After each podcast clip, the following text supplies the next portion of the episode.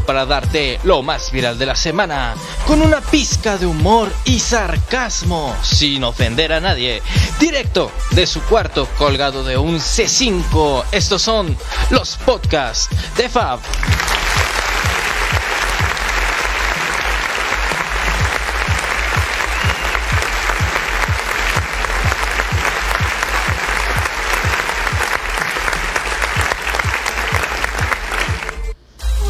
555 probando, ok, ok. Pues muy buenas noches a todos y bienvenidos a esta edición más de los podcasts de Fabi. Bueno, pues como estamos esta hermosa, hermosísima noche, cuando son las 9 con 43 de esta hermosísima noche de viernes, 25 de febrero del 2022. Ya estamos a nada de empezar el mes de marzo y de nuevo me hago la pregunta ¿qué vamos a hacer? ¿Vamos a sacar la carnita asada o qué? Ah, ¿Va a sacar la carne asada o qué hace? Pues ha sido una semana, híjole, mm, cuando empecé con esto eh, nunca pensé... Esperen, es que va a entrar la música de golpe. ¿No? Eh, cuando empecé con esto Cuando empecé con esto, les voy a ser sincero, nunca creí que fuera a ocurrir todo lo que ha estado ocurriendo esta semana. Este es lamentable, es muy horrible. no sé, no creí que tuviera que vaya que estar aquí, ¿no?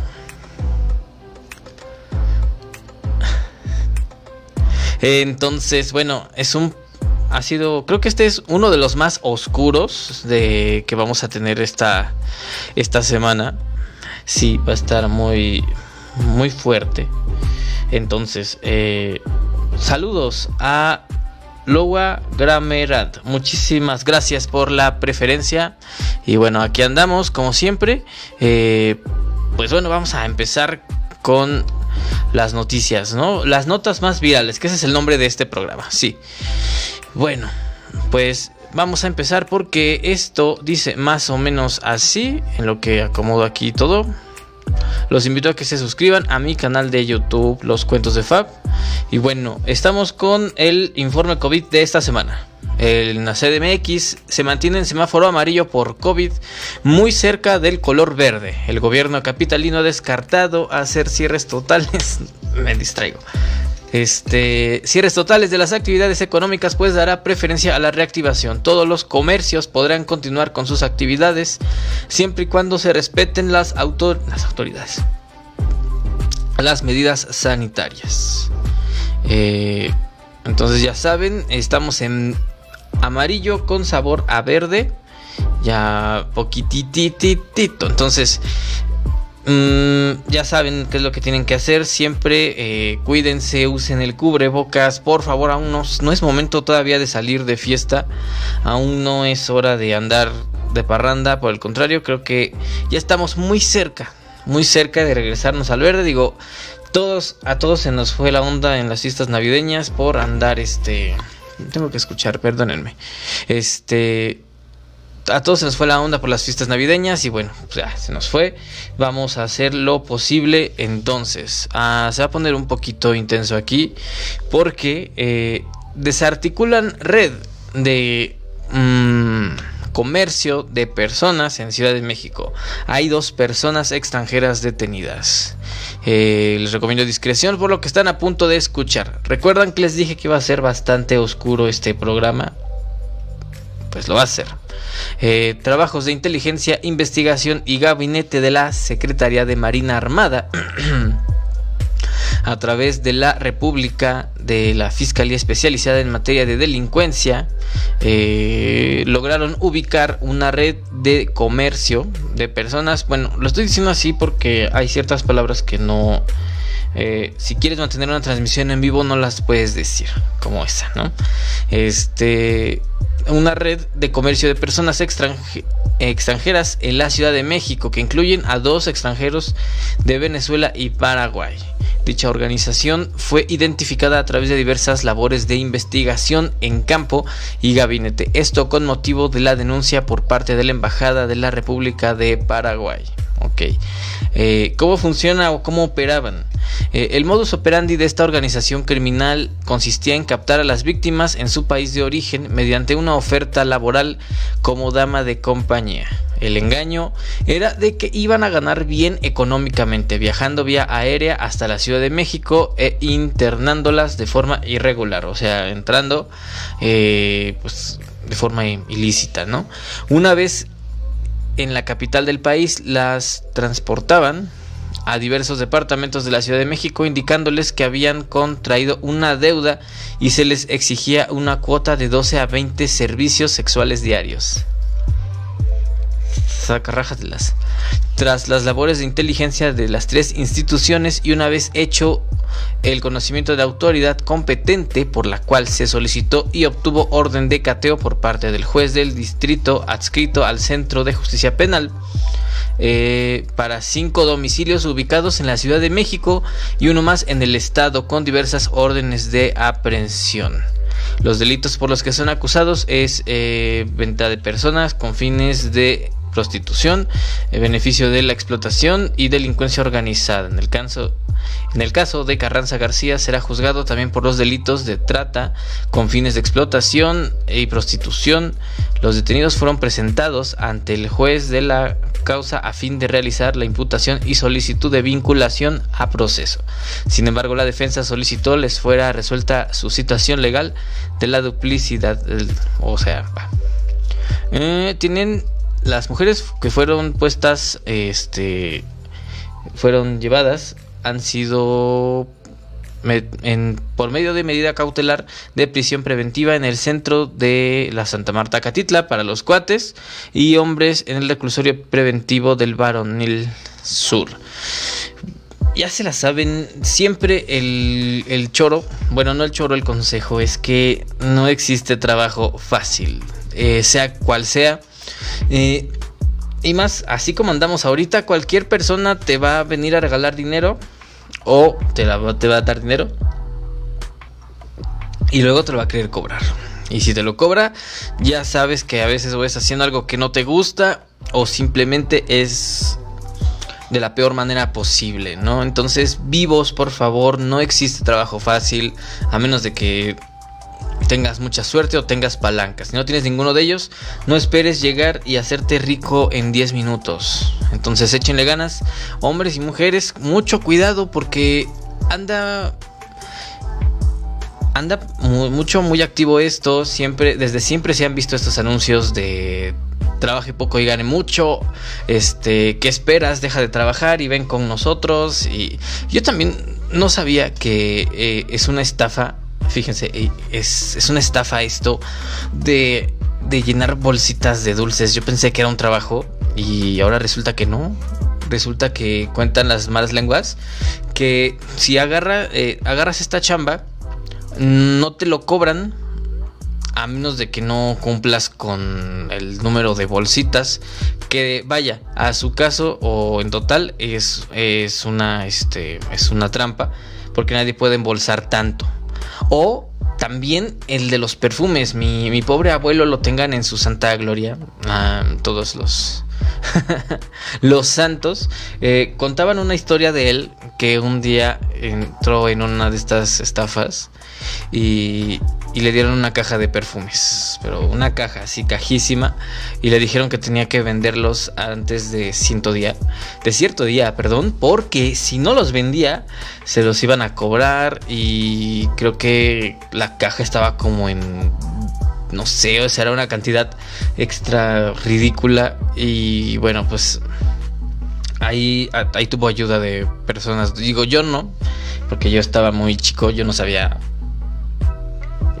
qué pasaba, ¿no? Pero bueno, vamos a continuar porque esto dice, mamá, guarda la chancla, prohíben castigos corporales a niños en Ciudad de México. ¿En qué consiste la ley chancla de la Ciudad de México? Ya tenemos ley chancla. Evitando así el maltrato infantil, el Congreso de la Ciudad de México dio a conocer recientemente que la denominada Ley Chacla se avaló con lineamientos para proteger de la violencia a los niños y a las bendiciones, al fin de prohibir los castigos corporales y fomentar medidas de disciplina libres de violencia. El Pleno del Congreso Capitalino aprobó una serie de modificaciones a la Ley de los Derechos de Niñas, Niños y Adolescentes si tú tienes más de 30 años y todavía vives con tu mamá y no pones para los gastos, no entras aquí, no eres ni niño ni adolescente. Eh, los menores de edad son víctimas de violencia por la crianza de sus hogares.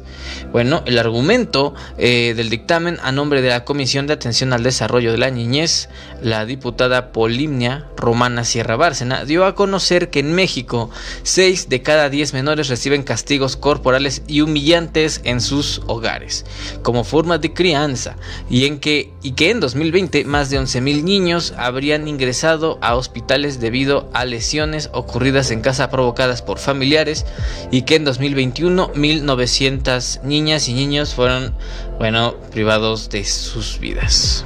¿Qué pasa si los niños sufren violencia en su desarrollo? Bueno, eh, ¿qué pasa?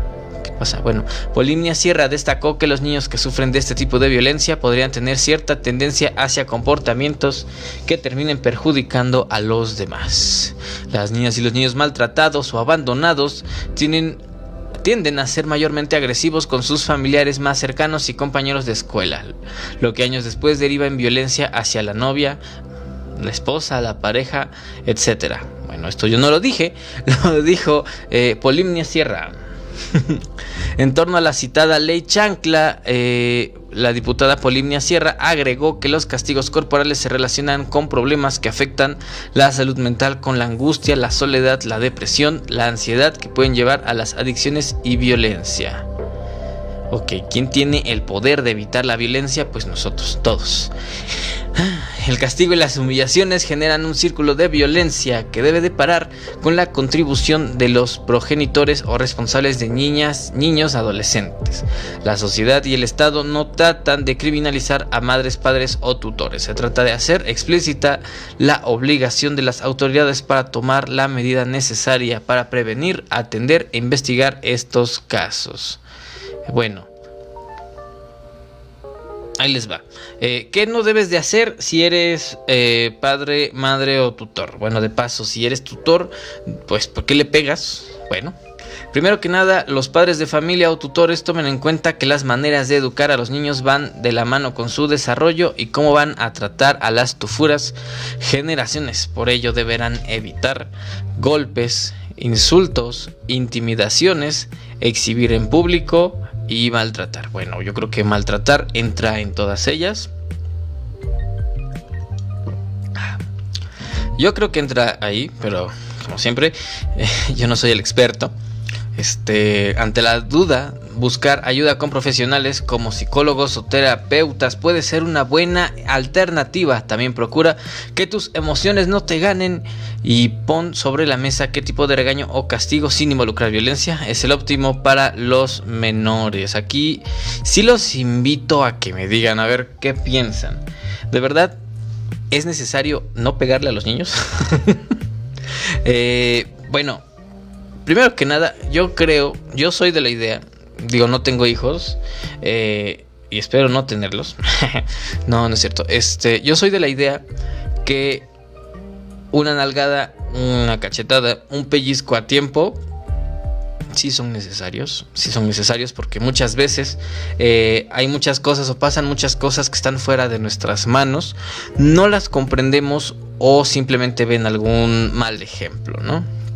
Ahora, también siendo justos, hay padres que sí se pasan bien de lanza. Eh, a mí me ha tocado ver muchas veces a, al niño que está en el piso, o sea, no le hacen caso y ya que les cayó gordo tanto ruido, ya lo levantan y enfrente de todos, pues si lo exhiben, si le dan su chanclazo. Yo creo que la, la educación empieza en casa. Entonces, desde casa le tienes que enseñar a comportarse en la calle, ¿no? Para evitar que el día de mañana sea una persona que no aguante un mal comentario, que no aguante una crítica, aunque no sea constructiva. Entonces, yo soy de la postura de que una, una nalgada a tiempo es mejor que un anexo. Ahí. Eh, yo pienso, no, no sé ustedes, eh, recuerden, es su opinión. Ahora, yo creo que muchas generaciones anteriores y anterior a la nuestra, eh, sí crecieron con la nalgada, sí crecieron con el tablazo. Creo que a mi mamá todavía le tocó el, reglazo en las manos, o sea, le pegaban con, las, con la regla en las manos.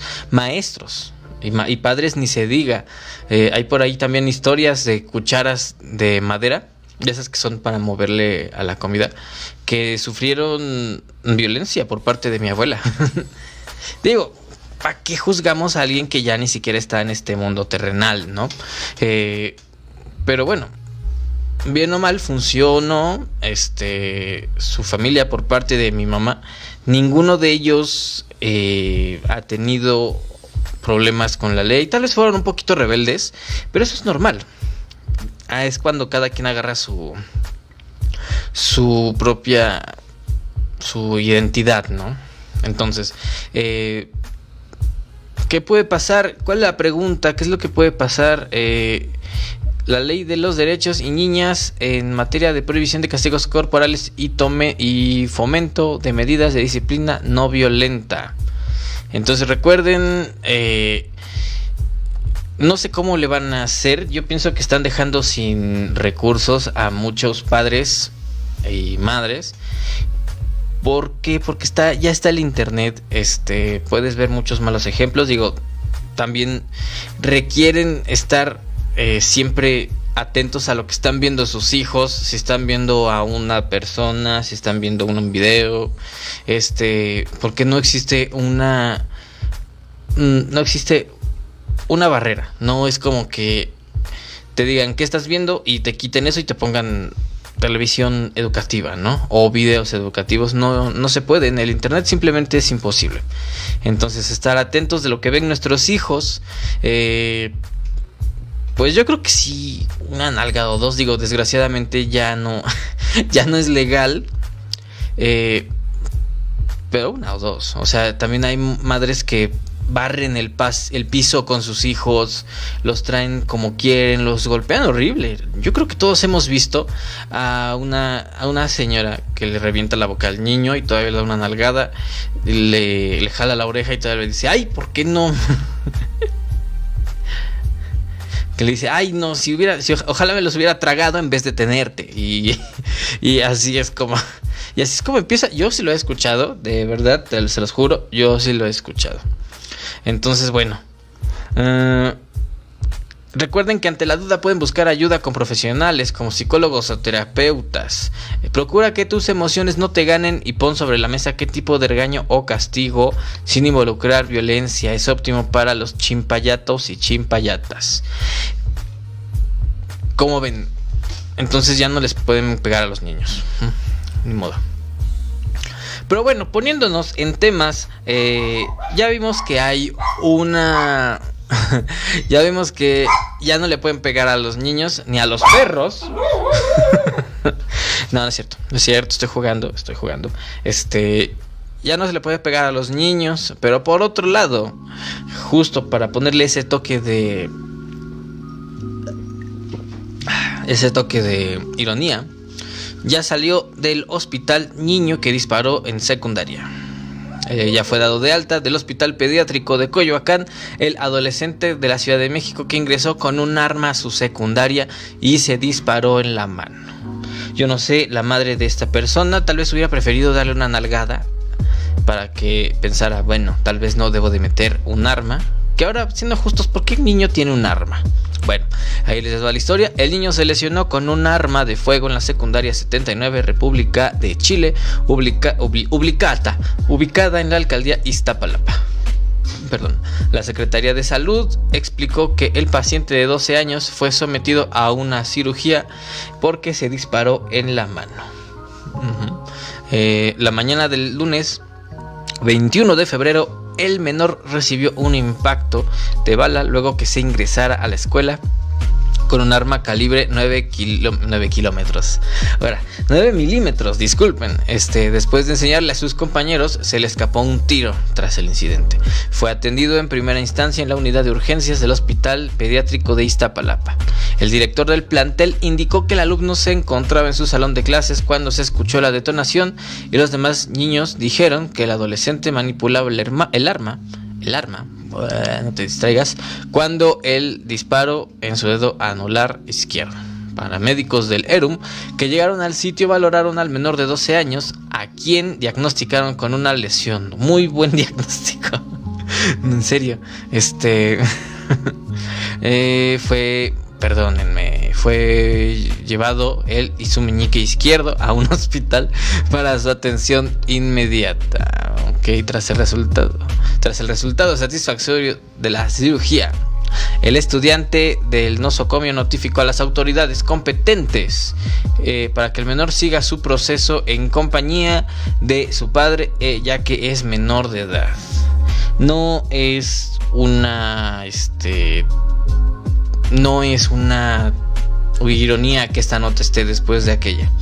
Porque eh, si este niño no estuviera detentón, porque esa es la palabra, detentón, este, bueno, mi mamá, si, estu si estuviera por aquí, porque no está aquí conmigo, está en el otro cuarto, ah, este, si estuviera eh, aquí, diría claramente, ¿por qué tienen un arma? Bueno, pues porque están en Iztapalapa.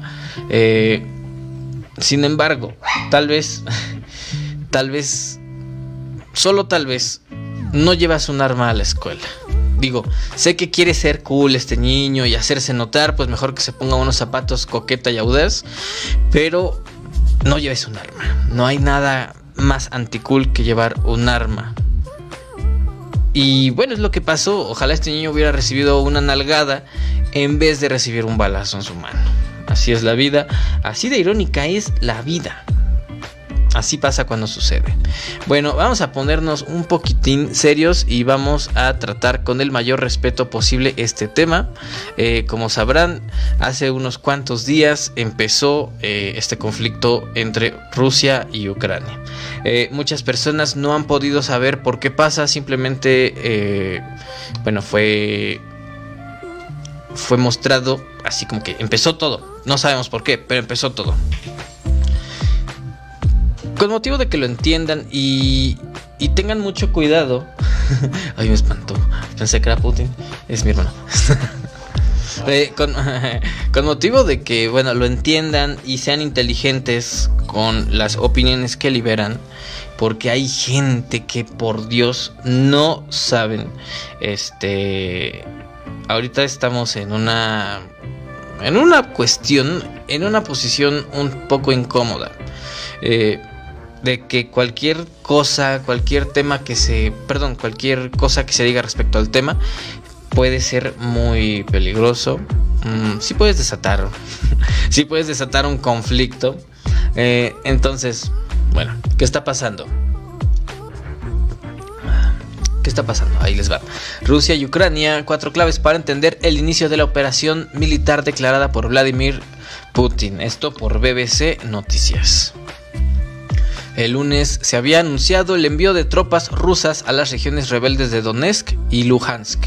Luego, de, perdonen si no lo hablo bien, es que mi ruso, mi ucraniano están un poquito oxidados. Serio, serio. Luego de reconocer la independencia de ambas, las acciones de Putin llevaron a una invasión de Ucrania y en Europa se teme que acabe en una guerra que involucre más países. La condena internacional no se hizo esperar y el presidente de Estados Unidos, eh, eh, John Abuelito Biden, aseguró el miércoles que Rusia rendirá cuentas por sus acciones. No obstante, Washington rechazó el miércoles la posibilidad de evitar tropas. Eh, se trata del último capítulo de un conflicto que se remonta al menos hasta 2014, cuando Rusia, Rusia tomó el control del territorio ucraniano en Crimea y apoyó a las fuerzas separatistas prorrusas eh, en las regiones de Donetsk, Donetsk, y Luhansk. Eh, entonces, pero ¿Cuáles son los puntos más eh, importantes? Bueno, eh, todo comienza aquí porque Putin despliega una operación militar especial en el este de Ucrania. Pero, ¿qué pasó en las últimas horas y cómo llegamos a este conflicto? ¿Qué dijo Putin al anunciar la operación militar especial? Bueno, el presidente de Rusia, Vladimir Putin, anunció este jueves una operación militar especial en la región de Donbass al este de Ucrania.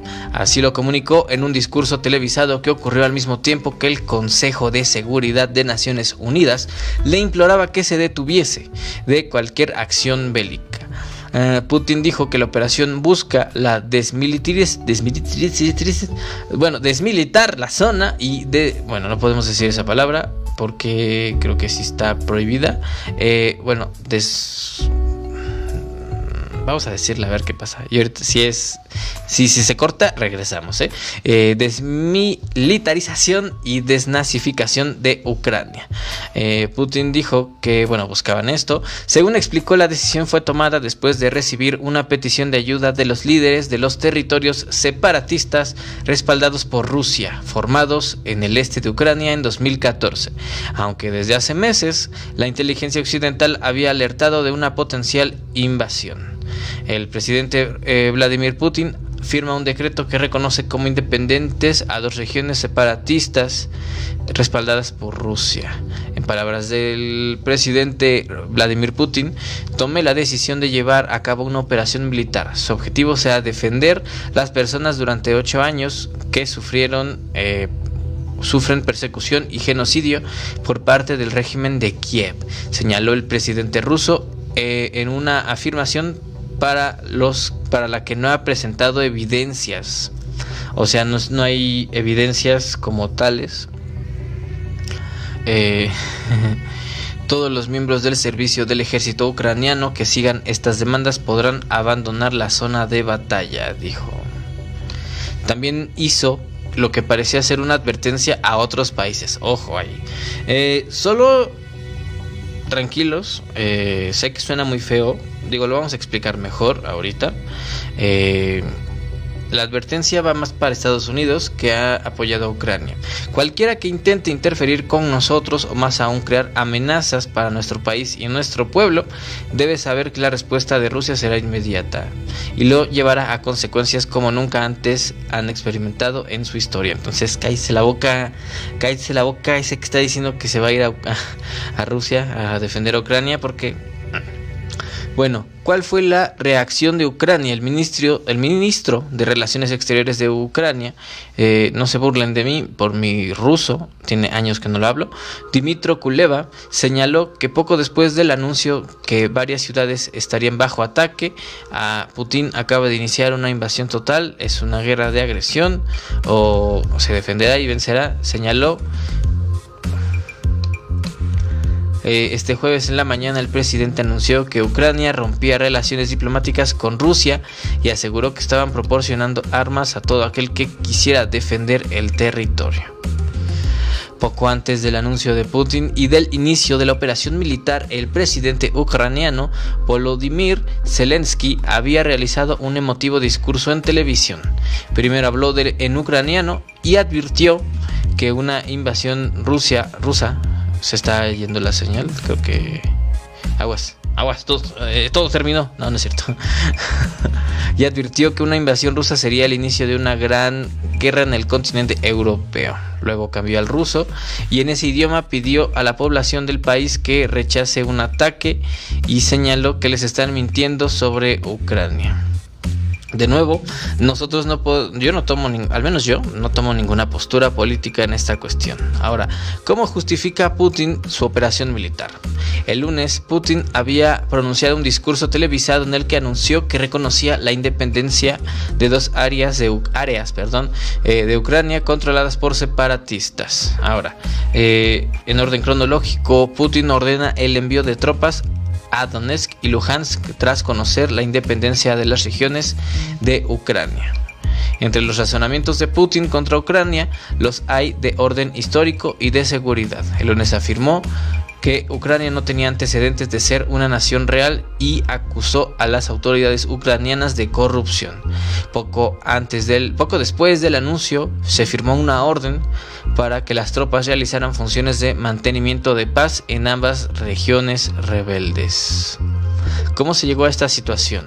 Los antecedentes eh, se encontraron desde 2014 cuando Rusia tomó el control de Crimea y apoyó a las fuerzas separatistas en el este de Ucrania. Los grupos rebeldes crearon repúblicas populares en Donetsk y Luhansk. El conflicto se había cobrado en aquello entonces unas 14.000 vidas. En aquello entonces hablamos del 2014.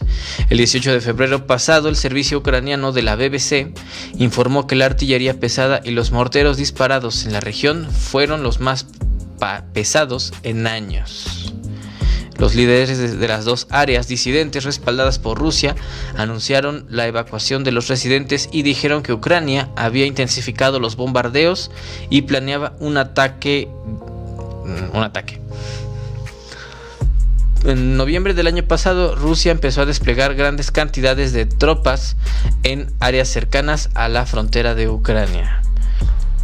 Bueno, como pueden ver, es una cuestión un poco fuerte. Eh, siempre han desplegado fuerzas de un lado a otro, dijo el secretario general de la OTAN, Jens Stoltenberg, un día después del anuncio de Rusia. Ha sido un gran movimiento hacia arriba y hacia abajo, de ida y vuelta, todo este tiempo, pero la tendencia en las últimas semanas y meses ha sido un aumento constante de las capacidades rusas cerca de la frontera con Ucrania. Y bueno, lo que han estado esperando todos. Eh, ¿Qué dijo México? ¿Qué postura tiene México eh, frente a esta, a esta cuestión? Contrario a lo que muchos pensaban, la postura de México, como siempre, ha sido muy neutral y en realidad agradezco que esa sea la postura. El secretario de Relaciones Exteriores y eh, Marcelo Ebrard actualizó la postura de nuestro país sobre el conflicto bélico que impacta a Europa, luego de serios señalamientos sobre la tibieza de la primera reacción, o sea, no tomar parte y apoyar por la salida diplomática. El canciller Ebrard dijo que a esta hora no hay duda de que se trata de una invasión. Tenemos muy claro que es una invasión con una escala que cubre prácticamente todo el territorio de Ucrania dijo que por razones históricas México está obligado a condenar los ataques e invasiones, pues nuestro país ha sido víctima de este tipo de arbitrariedades, de cuestiones arbitrarias, en el pasado. La orden del presidente Andrés Manuel Obrador, al GPG, eh, es que la postura de México, perdón, sea demandar el cese de las operaciones militares y que se tomen acciones inmediatas para proteger a la población civil. Anteriormente teníamos otra postura que tranquilos, nadie va a ir a pelear, al menos por ahora no. En la conferencia mañanera el presidente dijo que México seguiría apostando por la política de solución pacífica. En términos de política exterior, nos vamos a seguir conduciendo, promoviendo el diálogo, que no se utilice la fuerza, que no haya invasión, no estamos a favor de ninguna guerra. México es un país que siempre se ha pronunciado por la paz y por la solución pacífica de las controversias, incluso está en nuestra constitución. En un principio de política exterior, la solución pacífica de las controversias y esa es la postura internacional de México. Es lo que ha dado a conocer la Secretaría de Relaciones Exteriores y va a seguir siendo esa la postura, no intervención. La autodeterminación y de los pueblos y la solución pacífica de las controversias. Ok, eh, qué bueno, la verdad qué bueno porque eh, siendo sinceros creo que es lo último que necesita cualquier país. Eh, desgraciadamente por parte de Ucrania y Rusia, bueno, lo decíamos el día que empezó, tal vez Rusia esté ganando la guerra, pero la humanidad está, está perdiendo cada vez más. Eh, para esto queríamos seguir viviendo, para esto creamos vacunas, para salvarnos, para esto, para esto le, echamos ganas todo el año anterior para, esta porquería. Bueno, no cabe duda que siempre la guerra eh, está por demás, no es necesaria.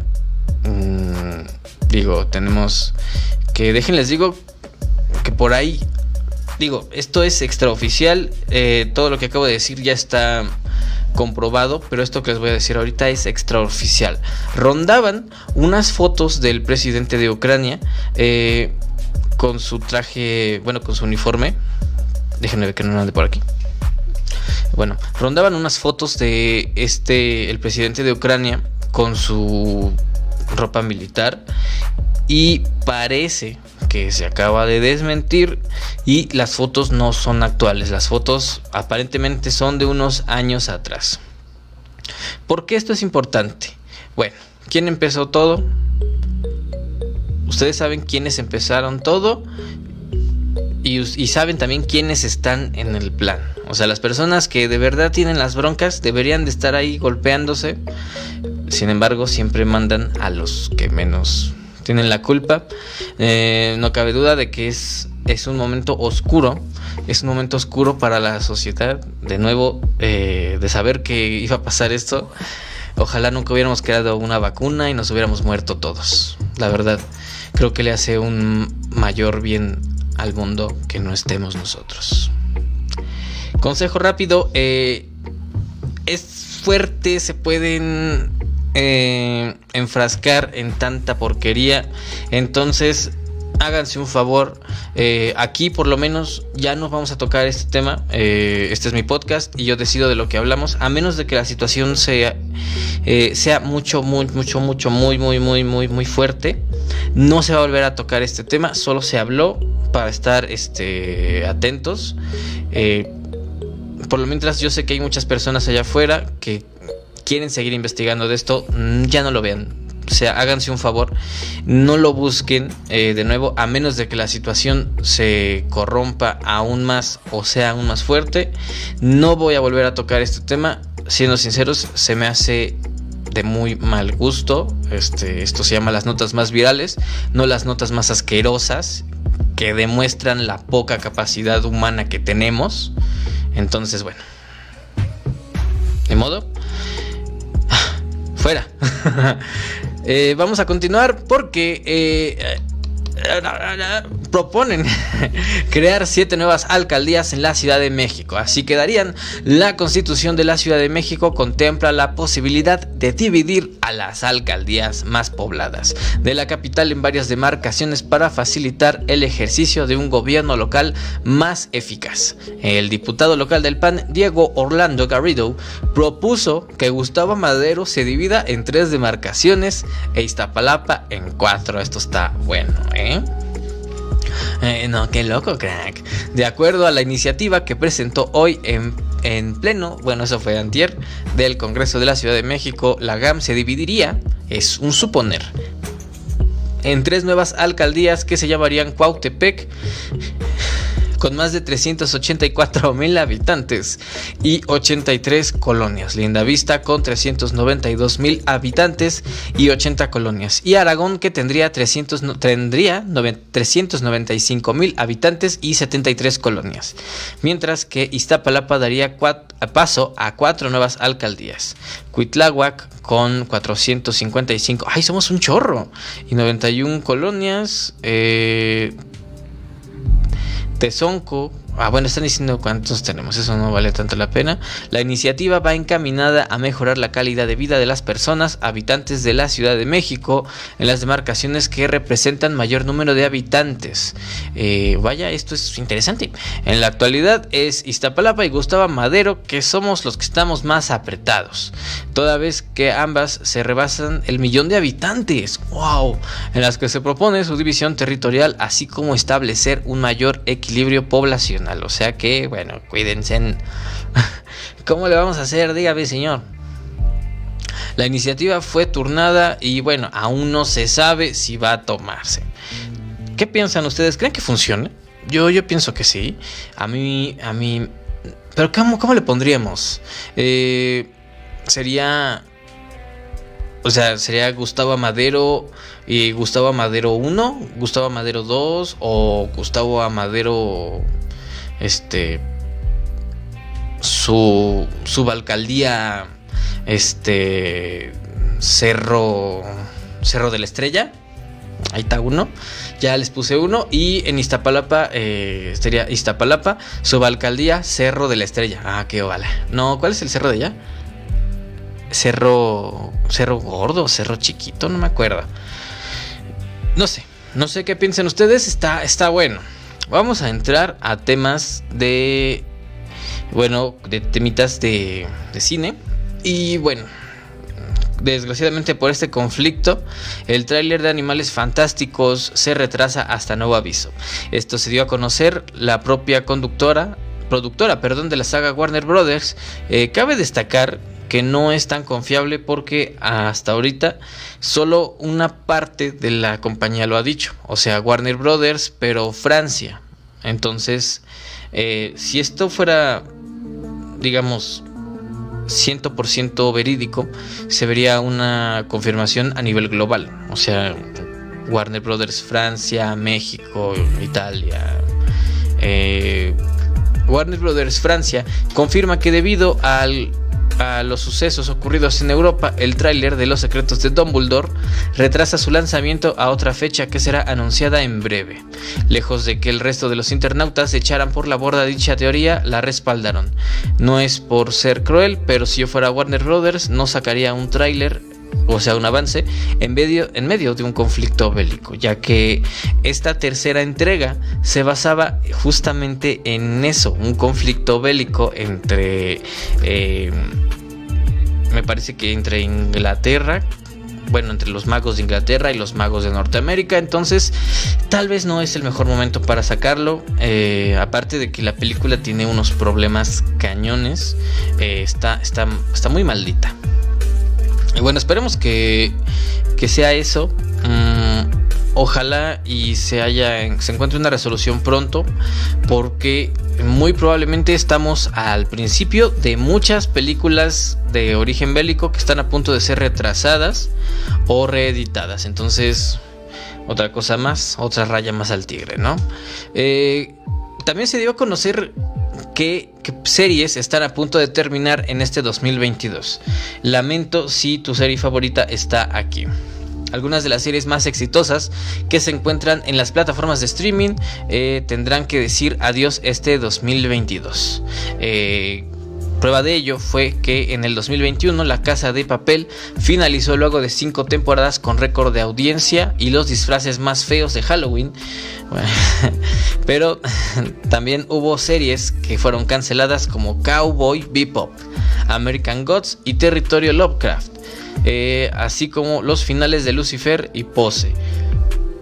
Así que ahora tendremos que despedir a The Walking Dead, que bueno, debería de haber terminado hace más de seis temporadas, pero bueno, eh, llega a su fin tras 12 años de transmisión ininterrumpida. Su temporada final estará dividida en tres partes y el último capítulo saldrá en este año aún sin fecha definida. Eh, la guionista Angela Kang, responsable de la serie eh, desde la novena temporada, yo creo que ya tuvo la culpa. el país pudo haber recibido incluso amenazas. A ver otra vez responsable de la serie de la novela la novena temporada, señaló al periódico El País haber recibido amenazas de los fans eh, ante el desenlace del show. Ya déjenlo terminar, por favor. ¿Han visto The Walking Dead últimamente? Ya llegamos a ese punto en el que se, es como Dragon Ball Z porque se mueren, regresan a las tres semanas, se vuelven a morir, entonces yo creo que ya, ya es hora de que se duerma, ya manden a dormir a los fans de, de Walking Dead. Eh, otra de las series que se despedirá en las pantallas es Better Call Saul, de Bob, con Bob Odenkirk abandonando al personaje que dio vida en Breaking Bad en 2009. La historia dirá adiós en julio con un episodio de dos partes. Eh, esta le va a doler mucho a mi hermano, desgraciadamente. Yo no quería decirla, pero Peaky Blinders también llega a su final y de hecho el próximo 27 de febrero se emitirá el primer capítulo de la última temporada a través de la BBC. Sin embargo, la serie de Stephen Knight también tendrá una película pactada para el 2023. Uh, bien para mi hermano y para todos los fans de Peaky Blinders. Se llamará This Is Us y se despide del gigante de streaming de Amazon Prime debido a que será la última temporada emitida por la cadena NBC en Estados Unidos sobre las vidas cruzadas de varias personas que nacieron el mismo día. Ozark es otra serie que ya tiene previsto su final para el 2022, pero los continuos retrasos de producción han hecho que este sea su año. Otra Vida confirmó a través de su cuenta de Twitter que no habrá una tercera temporada. Si tu serie favorita está en esta lista, una disculpa. Eh, de todos modos, bueno, todo lo bueno por algún, por algún motivo termina pues acabando. Eh, si no, pues ya no jala, ¿no? Y si ya no jala, pues hay que llevarlo al médico para ver por qué ya no jala. Spider-Man No Way Home. Nuevas imágenes inéditas estremecen las redes. Eh, y justamente ese día, caray. Ese día estábamos bien felices porque se hizo realidad el meme de los tres Spider-Mans apuntándose así, como que, ¿Quién eres tú? ¿Quién eres tú? ¿Quién eres tú? Estábamos bien felices y Rusia y Ucrania salen con sus, con sus idioteces. Este. Bueno, Spider-Man No Way Home vuelve a ser tendencia después de meses de su estreno. Una imagen inédita colapsa las principales redes sociales, les decía, del meme, en el que salen los tres Spider-Man mostrándose. Ya volvimos. Considerada una de las cintas más vistas en los últimos tiempos, eso es verdad. Eh, la más reciente cinta ah, sigue dejando sus huellas, eh, ya que han empezado a salir metrajes oficiales y, legales de los tres Spider-Mans, entre ellos un especial detrás de cámaras. Y bueno, eh, se ha dado a conocer que este, la llegada de Spider-Man No Way Home al formato digital está programada para el próximo 22 de marzo, por lo que desde entonces ya podrás verla en la comodidad de tu hogar. Pero por si fuese, por si fuese, como si no fuera poco, el estudio también anunció que el próximo 12 de abril llegará la versión Blu-ray 4K y DVD, con la que se sospecha, y bueno, ya se ha confirmado que llegarían materiales adicionales de más de 100 minutos. Como ven, yo sí quiero. Yo sí quiero verla. Yo sí quiero. Ahí si quieren regalarme una, una copia. Creo que están. Creo que va a estar como en unos. Unos 800 pesos. Ahí digo, ahí si le quieren. Ahí si quieren este. Invertirle. Que digo, estaría bueno, ¿no? Eh, es que aquí tengo. Mm, Dios mío. ¿Dónde estás? Doctor. Eh, aquí tenía. Aquí tengo una imagen que acaban de subir. Digo, no se las puedo mostrar. Porque no la, no la traté para ponerla en internet. Pero se dio a conocer el calendario de Disney hasta el 2025. Lo cual es un poco esperanzador para todos nosotros. Ya que anteriormente se tenía la teoría de que si la situación no mejoraba estamos hablando en cuestiones de pandemia y todo esto, eh, lo más probable es que se cancelaran los estrenos, ¿no? Entonces, en 2021, ¿qué tenemos? El, 12 de enero, febrero del 2021, ah, no, perdónenme, de 2022, discúlpenme. 2022, eh, el... Ah, es que esta no es la actual. Bueno, tenemos películas hasta el 2027, que sería Avatar 5. 2026 eh, una sin título de Star Wars, 2025 Avatar 4, 2024 Osta intitulada de Star Wars, 2023 sin título Disney Live Action y el, ese mismo mes, mm, no es cierto, en diciembre Avatar 3, eh, el 2022 tenemos una intitulada de Star Wars, eh, tenemos Disney eh, tenemos varias. Que aquí tenía la imagen, ¿qué ocurrió? Se las voy a buscar y se las voy a mostrar rapidísimo, porque ahora sí me, me, la, jugó, chueca el, el Facebook. A ver, ahí les va, ahí les va. Mm, se las busco mientras corran a suscribirse a mi canal de los cuentos de Fab porque oigan este ya, ya subí el nuevo de. Ay. El nuevo. Este. El nuevo podcast en parejas llamado Amigos y Parejas. El cual va a estar súper, súper bien. Este. vayan a verlo y suscríbanse por favor, nada nos haría más felices. Eh, espérenme, Disney 2025, ahí está. Ah, aquí está. Eh, es que está, la imagen estaba, estaba este, sin actualizarse. Entonces, en el 2022 tenemos eh, Doctor Strange en la locura del multiverso para el 5, 5 del 6 del 22. El 27 del 5 del 22 tenemos Bob Burgers. El 22 no, perdón, el 17 del mes 6 está Lightyear, la película basada en la vida de, del muñeco de Buzz Lightyear, pero la, el personaje real. Este Thor Love and Thunder, el 7 del 8 del 2022. Eh, una intitulada The Searchlight, o sea, una productora pequeña de Disney para el 8 de diciembre del 22. Eh, no es cierto, el 12 de, el 12 de agosto.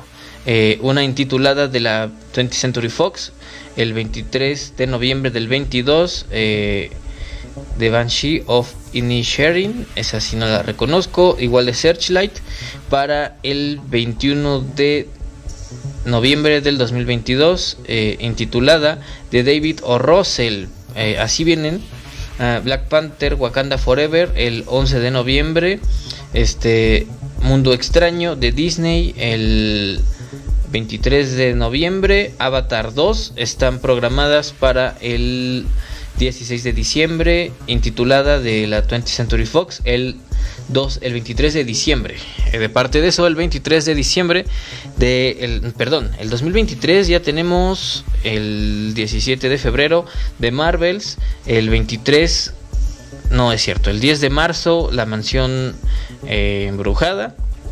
El 5 de abril tenemos Guardianes de la Galaxia volumen 3. El 26 de... El, 20, el 23 de junio tenemos intitulada película de Pixar. El 30 del mes 6 del 23 tenemos intitulado Indiana Jones. El 28 el, día 28 del mes 7, Ant-Man Quantumania. El 23 del mes, no es cierto, el 11 del mes 8, eh, titulada Disney Live Action y así. La más lejana de la cual tenemos registro es la que les decía, el 2028, eh, Avatar 5. Entonces ya saben qué esperar. Eh, hasta cierto punto es bueno porque tenemos muchísimos, este, tenemos muchísimos estrenos y es bueno que no esté en cierto modo eh, pensándose que se van a volver a quedar pues sin estrenos, ¿no? Eh, de bueno, de nuevo, pues comenten qué es lo que piensan. Muchísimas gracias por haber llegado hasta este punto. Y bueno, pues ya son 57 minutos de que iniciamos. Ya son las 10.35 de la noche en esta hermosísima noche, esta hermosísima noche de viernes 25 de febrero del 2022 a las 10.35 de la noche. Eh, estamos a 14 grados, ya está haciendo calorcito. Muchísimas gracias por haber llegado hasta este punto. Recuerden, el lunes tenemos amigos y parejas. Hablamos de canciones. Eh, martes, una nueva edición de Proyecto Inframundo para YouTube, por si no tienes Spotify. Eh, en caso de que quieras escuchar los podcasts y no tengas Spotify, puedes buscarlo eh, completamente gratis en cualquier este, buscador, en cualquier este eh, como Google, puedes meter en Google eh, los podcasts de Fab o Proyecto Inframundo y te van a aparecer, los puedes escuchar gratis. ¿Vale? Eh, ya no hay excusa, si no tienes Spotify no pasa nada. entonces apóyanos con tu like, comparte, suscríbete a mi canal de YouTube, aquí dale like. Y bueno, pues ahora sí les vamos a decir a todos ustedes muchísimas gracias. Y pues vámonos, como quien dice por ahí. Ya terminaron los podcasts de Fab, pero empieza tu fin de semana. Nos vemos dentro de 8 días, 9 pm, los podcasts de Fab.